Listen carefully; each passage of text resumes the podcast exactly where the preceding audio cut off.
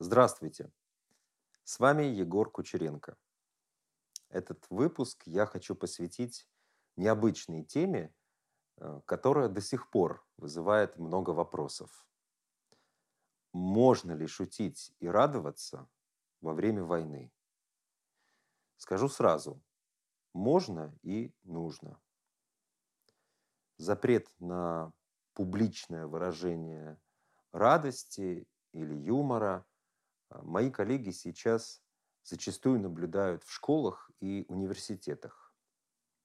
Одному преподавателю даже сделали замечание, мол, вы слишком много улыбаетесь на онлайн-занятиях, а в стране идет война. Обычно мы знаем, что смех и радость запрещены на похоронах и во время траура.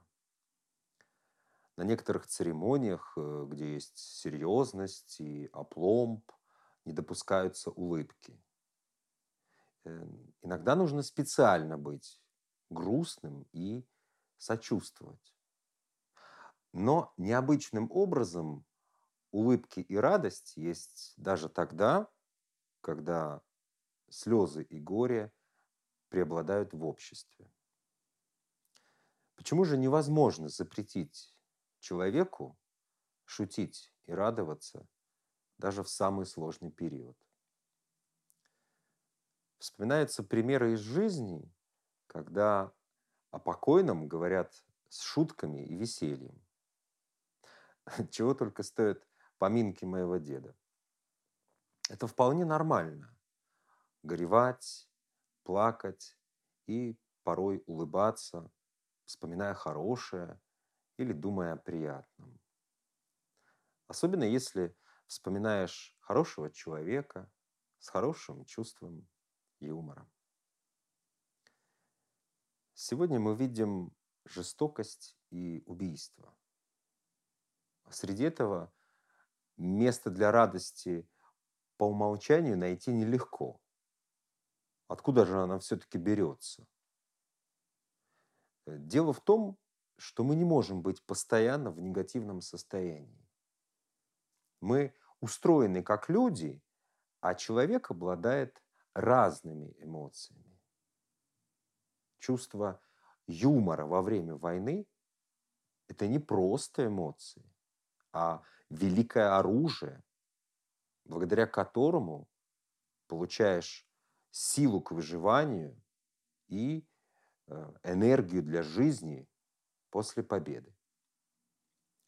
Смех не просто продлевает жизнь, а утверждает ее, делает ее ощутимой всем телом и душой.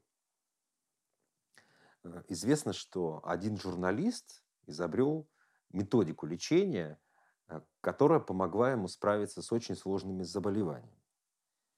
Э, забыл его фамилию, но Основана эта методика на просмотре комедий. Э, такая себе смехотерапия. А, но это более чем очевидно, и вы можете спросить меня, а какое это отношение имеет к войне? Действительно, какое отношение имеет лечение души, пусть даже с помощью юмора, к войне?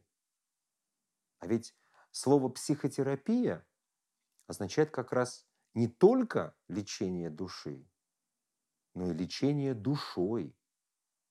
Возможно, именно поэтому мы сами себя лечим, э, так сказать, отвлекаемся от беды с помощью юмора. Итальянский психиатр, э, психолог и философ Роберто Ассаджиоли э, написал статью с очень интересным названием улыбающаяся мудрость. Как истинный оптимист, он говорил, что в психотерапии необходимо избегать серьезности. Вместо этого Асаджоли упоминал об исцеляющей функции юмора для того, э, чтобы мы были мудрыми, чтобы обрели себя в духовном плане. Э, я уверен, что он бы восхищался украинцами именно потому, что нам свойственно юморить. Было бы странно бороться э, с собственной природой, нашей ментальной природой, э, нашей украинской сущностью. Зачем тогда Остап Вишня, зачем Павло Глазовый, э, зачем радость от шутки на страницах Фейсбука? Все это наша природа.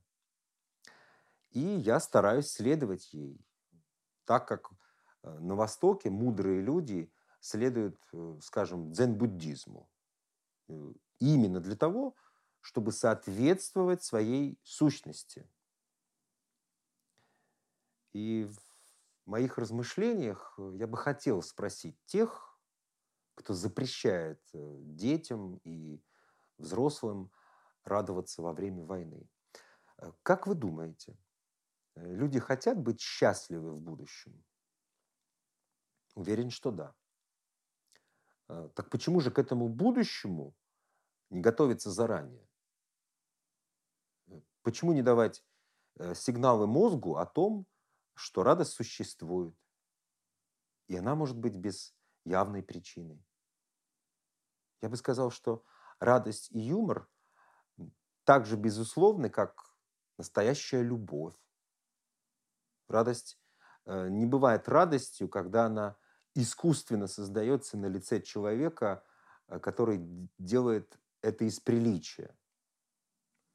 Например, я никогда не смеюсь в ответ на плоские шутки одного профессора, в то время как все поддакивают и подхихикивают.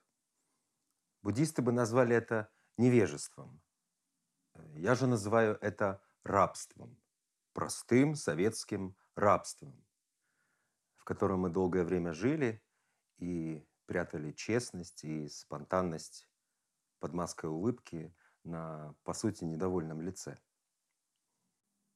А действительно, э, сколько раз вы улыбались не по-настоящему? То есть э, против своей собственной природы. Это больно и вредно. Скулы на лице болят.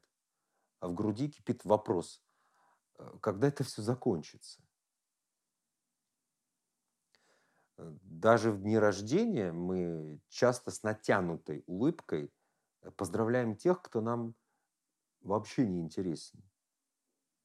Э, да и радоваться на празднике зачастую скорее надо, чем хочется. Я вот, например, не люблю много смеяться, хотя меня считают веселым человеком. В студенческие годы я э, многих веселил со сцены. Даже в детском саду, когда меня прорвало на творчество, весь сад обожал э, мои пародии на тогдашних звезд эстрады. Но когда моя жена меня просит развеселить ее каким-то смешным голосом, э, я отвечаю, что не могу это делать сознательно. Когда моя истинная природа вот временно не производит юмор. Э, кстати, давно уже не смотрю юмористические передачи. Когда в студенческие годы я играл в КВН, а, моя команда, второй состав, а, всегда знала, что я не умею придумывать шутки. Но я могу их только отыграть. Теперь я точно знаю, что э, юмор со сцены – это не мое. Это на заказ. Чаще всего я был поддельным комиком, а, когда на самом деле тебе а, страшно, что шутка не зайдет. Э, я думаю, что радость и юмор рождаются неожиданно и непринужденно. А остальное – это шутовство. Кстати, мастера этого искусства, как я понял, а, порой довольно несчастные люди. Пусть не все – но часто именно юмор лечит от бед не только публику, но и самих юмористов. Итак, э, сочинять шутки я не умею. Я лишь спонтанно могу сделать свой голос смешным или кривляться так, э, что сам себя веселю. Вот именно такой необычный игровой юмор меня привлекает больше всего. Не люблю шутки о политике, о психологах или э, всякие мемы. Эти вещи для меня очень скоротечные. Поэтому я ничего такого не смотрю, не слушаю специально. А ведь многие именно так проживают свой день. Э, смотрят смешные видео в перемешку с ужасными и хорошими новостями. Вот как вы думаете, не чудо ли человек, если в нем вместе уживается и веселое, и грустное? Мне же бывает достаточно просто подсмеяться над своей неловкостью э, или смешным видом соседа. Во дворе моего дома есть парень, Паша. Он любит музыку и пиво. Как-то Паша мне рассказал, что в церковном хоре, где он пел, э, дирижер сделал ему комплимент. Мол, Павел, вы очень хорошо выглядите, и вам идет это пальто. На что он ответил, «Э, его подарил мне Егор Валерьевич. Угадайте, от чего я рассмеялся. Вначале от слова «Павел», а потом от интонации голоса в словах э, Егор Валерьевич. Я никогда не обращал внимания на то, что Паша как личность – это в первую очередь Павел – а еще оказалось, что а, мои имя и отчество могут звучать э, с особой, э, деликатной подачей, которую никто не воспроизведет так, как он. Не секрет, что лишь человек способен на смех, в отличие от других существ. Но только мудрый может найти радость даже там, где горе и слезы. А мы – народ мудрый. Наша народная мудрость не запретит нам плакать и смеяться, воевать и шутить. Тем более, что э, никто еще не отменял смех сквозь слезы, особенно в военном юморе. Э, почему так много юмора было связано с Гитлером, а сейчас с его, так сказать, преемником. Почему так важно высмеивать зло, э, например, э, мертвого врага? Хоть это и черный юмор, но даже самых больших гуманистов э, он делает сильнее.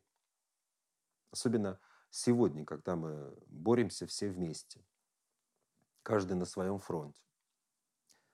Э, военный юмор, в том числе высмеивание врага, вдохновляет на победу. И в этом его главная сила. Это не просто лечение души. Это лучше, чем э, любой допинг у хитрого спортсмена. Юмор и смех – это оружие. Ну а сила смеха самая созидательная – Потому что это не только сила э, человеческого ума и народная мудрость. Это еще и первый признак психического развития. Ведь именно маленькая улыбка в ответ на улыбку матери в первый год нашей жизни формирует человеческое в человеке. Ну а когда младенец хохочет, значит он счастлив. Возможно, а, мы по своей природе изначально счастливы, а потом уже а, горюем и плачем, чтобы снова смеяться и радоваться. Хочу верить, что это именно так. А, по крайней мере, как психолог, я в этом уверен. С вами был Егор Кучеренко. Услышимся до и после победы.